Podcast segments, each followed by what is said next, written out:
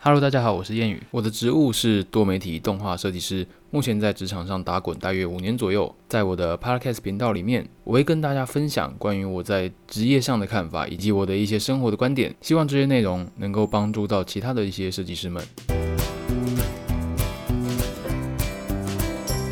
上一集跟接案的东西比较无关，那么这一集要回头过来补充完跟接案有关的内容。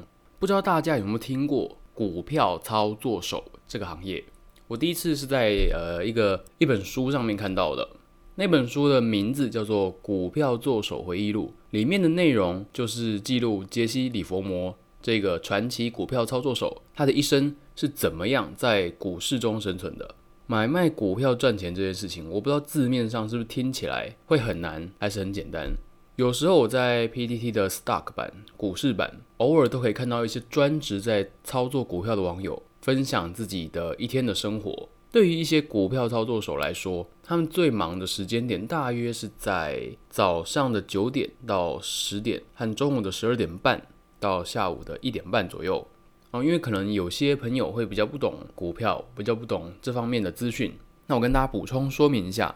因为股市在这段期间通常会有比较剧烈的波动，所以操作手相对会比较常在这个剧烈的波动下找机会进场出场，然后在我们的股票的市场中赚到报酬。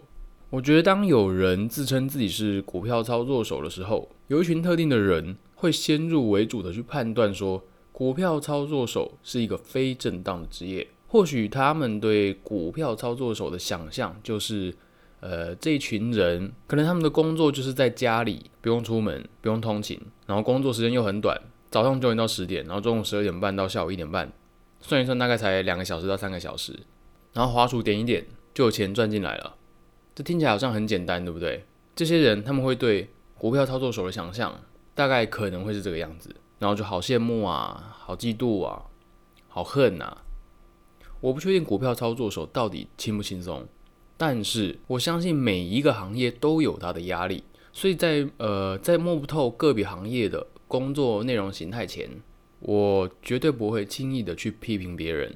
我觉得你没有在了解一个人的前提下，就先去判断他这个人是怎么样，那是不成熟的。设计师的薪资偏低，去靠接案就可以赚更大了。这句话，各位觉得呢？很多人会鼓吹说，设计师不要只靠本业去赚钱，要靠接案去增加收入。这种说法我觉得算是正确了，因为本来你去接案就是会赚钱啊，这应该是很合理的一件事吧。可是我觉得这句话简化了太多其中的一些过程了，它隐藏了一些没有说出来的过程和真相。靠接案可以增加收入，但是在我接案的五年里，我的收入真的是大暴增。如果说我只是拿正职的薪水的话，我现在根本不可能会有三桶金这样的存款，肯定是靠接案来的。可是把时间拿去接案，绝对要付出相对的代价，而且这个代价也不小。当时我的收入虽然有增加了，但是我失去的东西也增加了。我失去了什么？第一个，我失去了自己的时间。每天每天我上完班以后。回到家，回到家的那个时间，除了吃晚餐以外，就是回到电脑桌前开始工作。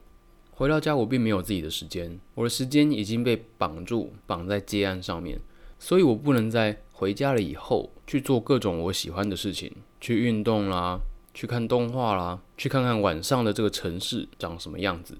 接案让我失去了很多自己的时间，然后再处理不属于我的东西，唯一属于我的大概就是钱而已。第二个。别人失去了和我相处的时间，这个讲起来好像有点自大，对不对？就是好像我很重要一样，别人都需要找我聊天。没有，我的意思不是这样子。我的意思不是我自夸说自己多受欢迎。我的意思是在你我的生命中，总会有一些人跟你特别要好吧？那些人肯定会想找些时间跟你聚一聚，跟你聊一聊，跟你分享生活一些事嘛。但如果说我都在接案的话，我每次能回应他们的就是。哦，不好意思，因为我今天有一些案件的关系，所以呃，可能不方便。哪一次不是听到这样子的话的？我说那个时候了，就是在在我接了一大堆案子，很忙碌的时候，我也是蛮常婉拒一些朋友的邀约的。所以我相信别人也失去了一些和我相处的时间。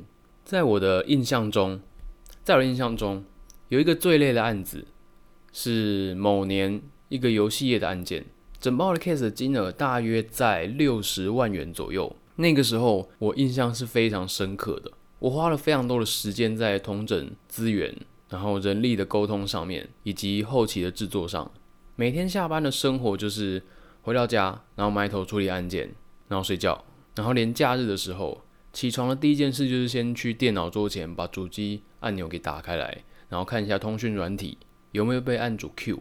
如果有被案主 Q 到的话，我们也要马上回复嘛，让案主不要担心。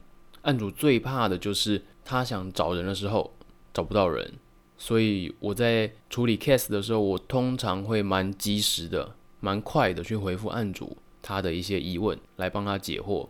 大家知道这个有点像客服的概念，当你有问题打电话给客服的时候，最好客服能够马上回复你。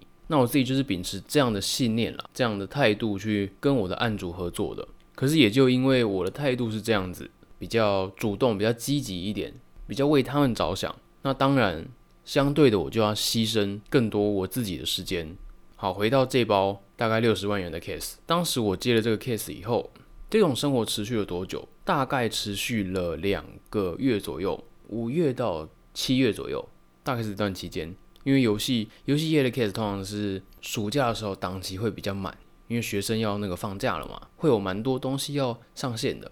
好了，那这样的生活持续了两个月，也因为这个 case 的经验，我真的比较强烈的去意识到说时间的珍贵。因为在那两个月的过程中，真的是太太累了，不是说自己的技巧跟不上，而是那个精神上面的压力，或者说精神上面的那个疲倦感很重。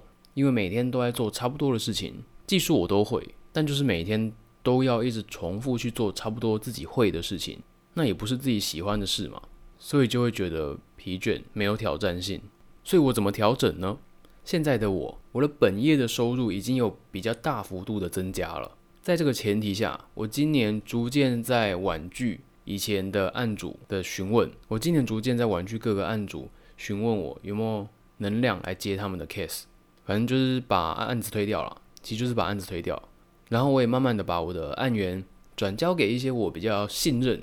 也有实力的设计师朋友上，把自己的案源交出去，我自己觉得虽然有点可惜，因为是以前培养过来的嘛，以前养过来的那些案主，虽然有点可惜，但是我觉得现在的我快乐多了，我有更多的时间分配在我喜欢的事情上面。回到家以后，我可以动手去做晚餐，我有时间去市场去看看现在有哪些好吃的蔬菜，有哪些好吃的水果。然后也可以发现到一些比较新奇的品种，譬如说绿翡翠葡萄。哦，最近吃的那个葡萄真的觉得非常的惊艳。原来有这样子的葡萄，我如果在接案的时候，我一定不知道有这样的葡萄。我可能脑袋里面只有飓风葡萄的这个选项。好了，在我慢慢的把自己的案源交出去了以后，我的时间更多了，可以放在我自己喜欢的事情上面。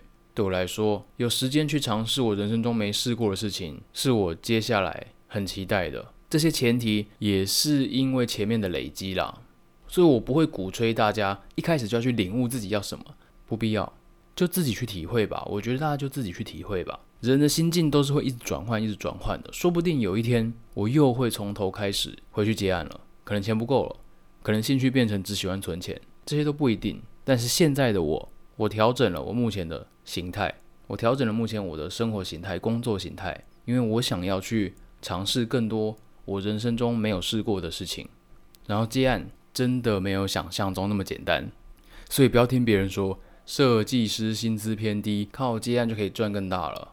这句话简化太多东西了。你想要得到，你就势必要牺牲很多的东西。就像一部我很喜欢的动画里面所提到的一个核心的概念《钢之炼金术师》的等价交换的概念。任何事情真的都是等价交换来的。好了，那今天的分享就到这里，那我们下次再见喽，拜拜。